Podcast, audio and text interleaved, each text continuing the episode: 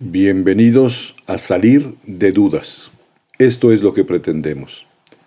¿Tienes dudas o preguntas sobre la fe católica, la práctica religiosa, lo que dice la Iglesia sobre cualquier tema? Aquí podrás salir de dudas. Son preguntas espontáneas de jóvenes universitarios. Preguntas directas, difíciles, que exigen respuestas cortas y certeras. El padre Pablo Arce Gargollo contesta una a una, en directo. Comenzamos. Salir de dudas.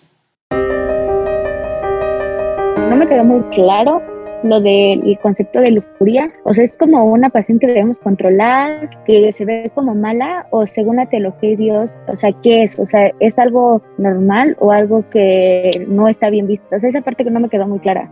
Sí, mira, antes del pecado original, Adán y Eva podían perfectamente controlar con su, con su razón sus pasiones. Todos tenemos unas pasiones, ¿no? que es lo que se llama el apetito concupiscible y el apetito irascible. Esos apetitos con el que amamos, con el que deseamos, con el que nos molestamos, con el que nos defendemos, son todas esas pasiones que tiene el ser humano. Ellos lo podían controlar perfectamente con su corazón, con su, cerebro y además los sentidos, ¿no? los sentidos externos, los cinco sentidos externos y los cuatro sentidos internos, de imaginación eh, cogitativa y sentido común lo podían controlar. Cuando peca Adán y Eva, este, el pecado de origen, pues ya no tienen ese control. Digamos, esa armonía con la que fuimos creados se perdió. Y entonces y, el hombre pues se deja fácilmente llevar por sus pasiones. Y una de sus pasiones es toda la parte instintiva, la parte sexual. Dios le puso al hombre un gran deseo sexual. Lo tenían Adán y Eva antes del pecado original, un gran deseo sexual. El primer mandamiento que da Dios es el multiplíquense, tengan mucho sexo, le dijo a Adán y y a todos los descendientes. Pero después del pecado original ya no es tan fácil controlarlo. Eso se llama la lujuria, ¿no? O sea, todos tenemos un instinto. Es muy fácil que se animalice. Y entonces lo que requiere el ser humano, porque así, así venimos ya porque la naturaleza está caída, tiene que tener la capacidad de meter orden. ¿A qué? A sus, a sus sentidos, a la vista, a los deseos, al, placer meramente sexual, porque es muy fácil que el hombre se animalice, o sea, se deje llevar solamente por, por instinto, ¿no? Y como el ser humano es muy superior a los animales, Dios quiere que el hombre tenga muchísimo sexo, pero no quiere que sea equiparable a la sexualidad que ejercen los animales, que sea por meramente instinto, ¿no? Eso es, entonces, ¿qué se requiere? Pues hay que aprender, ¿no? Aprender a, controlar, a veces hay que la vista, la imaginación, eh, las manifestaciones de afecto hacia otra persona, porque se puede desordenar muy fácilmente. Y hay personas que acaban siendo esclavas y acaban siendo adictas ¿no? a cuestiones de sexo, a pornografía, a la masturbación, como puede ser adictas a la bebida o a la droga o, a la pereza, ¿no? Son de esas cosas que el hombre requiere pues meterle un control y eso se hace a base del ejercicio de las virtudes, ¿no? La virtud contraria, digamos, a la lujuria es lo que se llama la virtud de la pureza que tiene que ser una virtud positiva, o sea, no es, ay, no puedes ver, no puedes pensar, no, no, no, es una virtud positiva, porque yo amo y porque quiero amar limpiamente a otra persona, tengo que ser respetuosa, tengo que ser fiel, no puedo estar entreteniéndome buscando pues este, pornografía por todos lados, porque acabo, eh, digamos, echando a perder incluso mi sensibilidad a la belleza, al amor, a la entrega, etcétera, etcétera. ¿no? Porque es necesario para la iglesia que estén casados para tener relaciones, porque no puede ser antes de... Bien, muy buena pregunta, es un tema que es muy frecuente, la inquietud, porque uno dice, oye, pues es que nos amamos, ¿no? Si nos amamos, ¿por qué no vamos a tener una actividad sexual, ¿no? Pero el, tema de fondo, por lo menos en la postura de la teología católica, es eh, eso, que Dios quiso que el hombre y la mujer tuvieran sexo, mucho sexo, muchísimo sexo, ¿no? Yo creo que nunca habían oído que un sacerdote diga eso. ¿Por qué? Porque así quiere Dios, pero puso una sola condición, que lo hagan como humanos, que no es equiparable la actividad sexual a los animales. ¿Y cómo sabes si ese acto sexual es humano? Pues hay cuatro características. Uno que tiene que ser free, total, faithful, fruitful, ¿no? Tiene que ser eh, libre, gratuito, total. Y esa totalidad hay que entenderla. O sea, cuando dos personas pues tienen una actividad sexual, tiene que ser una entrega total. ¿Qué entregas? Tu cuerpo, que es mucho, con órganos sexuales, muchísimo. Pero entregas el alma, ¿Y el alma qué es? No más, ay, te quiero mucho, mi amor, ¿no? Es lo que tienes en el alma. Y en el alma, ¿qué es lo que tú, tú y yo tenemos? Tú y yo tenemos una biografía, desde niños, lo que aprendimos, hasta nuestros errores son parte, son, son riquezas nuestras, nuestros pecados, gente que influye en nosotros, una poesía, un libro, una, una música, y luego tenemos planes futuros, ¿no? ¿Qué queremos? ¿A dónde queremos llegar? Y en el fondo, esa totalidad es fundamental para la actividad sexual como humanos. ¿no? Y antes del matrimonio es muy difícil uno que sea free, porque a veces está muy, muy sujeto a demuéstrame que me quieres, ándale, o está hecha con miedo, porque qué pasa si me embarazo, qué pasa si nos, nos cachan en, aquí en una jugada que no está muy bien vista, y hay miedo, pero sobre todo la totalidad, porque no todavía no están dispuestos a entregar la totalidad, porque pues, primero porque no tienen futuro, porque viven en un presente de sujetos a papá y mamá muchas veces, no tienen ni futuro ni cómo, eh, este, pero suponiendo que lo tuvieran, pues siempre te puedes echar para atrás. Ya en un matrimonio formal con testigos y ante, Dios es un asunto mucho más serio, ¿no? Y pasa muchas veces que a veces pues dices, sí nos amamos o tuvimos sexo por amor, porque pues ahora cualquier cosa le llaman amor, ¿no? Pero luego pues acaban rompiendo. ¿Por qué? Porque es muy fácil que se meta el egoísmo, ¿no? Lo que mata realmente el amor entre novios es el egoísmo, ¿no? Y a veces pues como empiezan a buscarse porque hay actividad sexual que es satisfactoria de un rato, pero al rato se buscan por el egoísmo propio no por el bien de la otra persona y acaba en pleito y muchas veces se rompe. Y a veces la que sale más perjudicada es la mujer, porque la mujer se entrega más, es mucho más sincera en su amor, ¿no? y muchas veces sale más dañada en el alma, porque luego, pues, de, alguna manera abusaron de ella, confió de más, y luego hay hombres que, las, han usado. Y por eso la iglesia dice, no, espérate, no, o sea, esto va muy en serio, o sea, el acto sexual es tan impresionantemente unitivo que tiene que ver gratuidad, totalidad, fidelidad absoluta y, apertura, que, que, ello sea fecundo, que, mejoren los dos ¿no? como personas y abiertos a, una vida que pudiese venir. Ese es el planteamiento de la Iglesia respecto de la sexualidad antes del matrimonio. Por ejemplo, ya ahorita hay muchos estudios que dicen, o bueno, muchos matrimonios que comprueban que han funcionado más sus matrimonios a largo plazo con el hecho de que ya se conocían o tenían relaciones sexuales antes del matrimonio.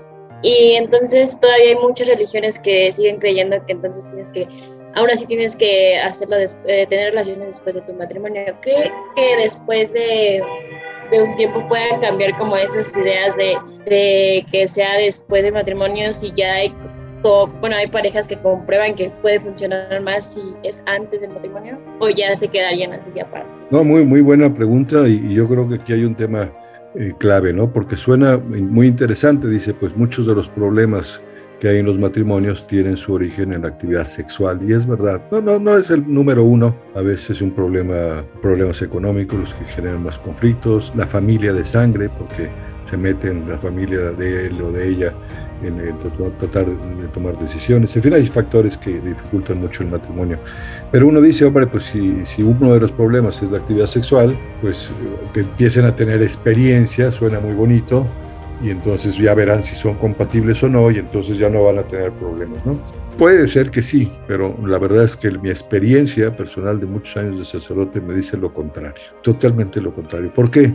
Primero porque el acto sexual es muy serio, ¿no? Es una entrega total, ¿no? Y si se dio solamente como una especie de juego, que se está dando mucha gente joven, ¿no? Decir, no, pues vamos a tener hoy, tenemos sexo con esta persona, luego con otro, voy probando. Generalmente lo que hacen es desvirtuar la actividad sexual humana como la diseñó Dios, ¿no? Acaba siendo con tendencia animal, llamémosle así, ¿no? Y entonces luego genera muchos problemas en los matrimonios, ¿no? O sea, gente que ya tuvo mucha actividad sexual, incluso novios que vivieron una actividad sexual, digamos, como si ya estuvieran casados, luego su misma actividad sexual dentro del matrimonio, pues ya es una cosa que es muy importante. Yo animo mucho a los matrimonios a que tengan una muy buena vida sexual, incluso gente con, de, edad, ¿no? gente de 70, 80 años que la puedan ejercer, porque es muy importante el acto sexual en, la vida matrimonial. ¿no? Entonces es una falacia decir, ya, ya experimentamos. ¿Por qué? Porque en la práctica, pues es una experiencia un tanto falsa, porque no está en el contexto que se va a vivir realmente. A veces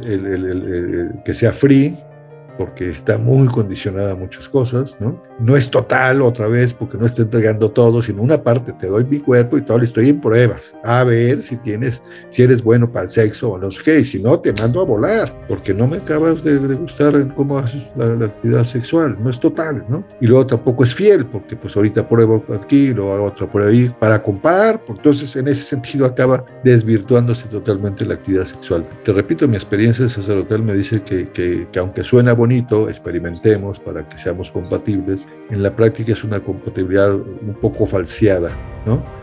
Y, egoísta, y que acaba haciendo que las gentes sean más egoístas. Y como el matrimonio es entrega total, se llevan muchos años metidos en el gimnasio del egoísmo, yo, yo, yo, mío, mío, mi sexo, mi, mi placer, mi no sé cuánto, y por época más pues acompañan actividad sexual, pornografía, masturbación. Luego están incapacitados casi para vivir una vida sexual como Dios la diseñó. Ya se, ya se le echaron a perder el gusto. Porque una persona no podría, o sea, disfrutar el, el sexo eh, sin un matrimonio y si esto estaba ligado con la lujuria. El tema de Dios quiso al hombre corpóreo, sexuado, Dios quiere que el hombre y la mujer tengan mucho sexo, muchísimo sexo.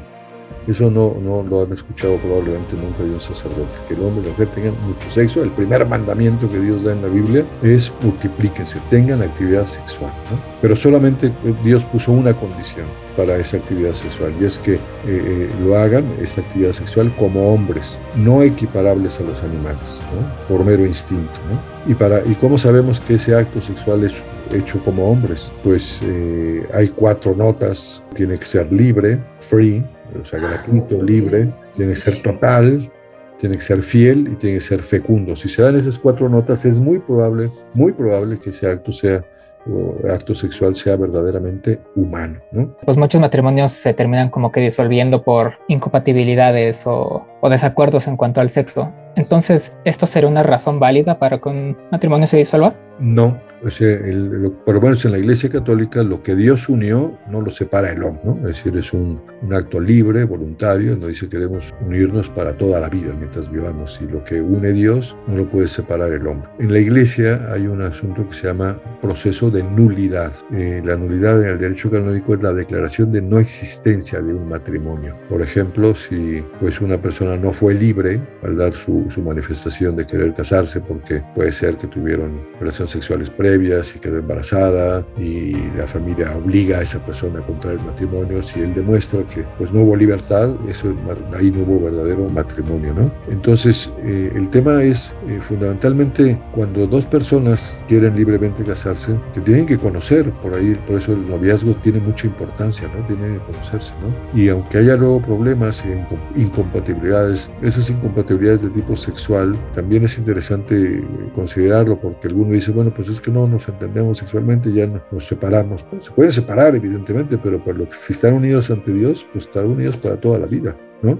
No es un motivo, digamos, de nulidad, de declaración de no existencia del matrimonio, ¿no? Aprovecho para decir que hoy en día hay una serie de personas que dicen, como la actividad sexual es muy importante en el matrimonio, muy importante, y efectivamente a veces causa problemas serios, dice, bueno, pues lo que hay que hacer es practicar el sexo antes, mucho antes, a ver si somos o no compatibles. ¿no?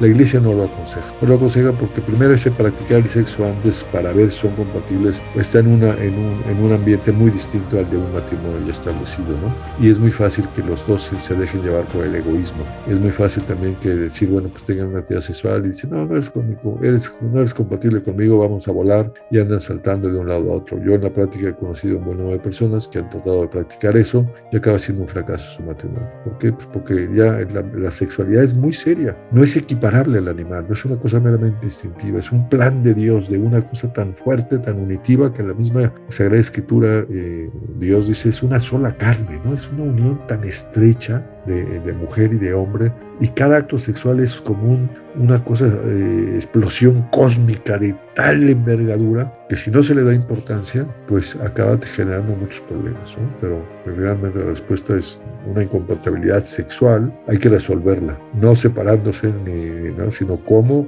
Eh, quizá hay un tema de egoísmo, quizá hay un tema que requieren alguna terapia y, siempre se puede solucionar, ¿no? Incluso, pues incluso aunque los matrimonios después de años de matrimonio, pues yo animo a muchos matrimonios mayores ya, que ya no pueden tener hijos, a que tengan mucha actividad sexual, porque es fundamental también en la vida de relación del matrimonio.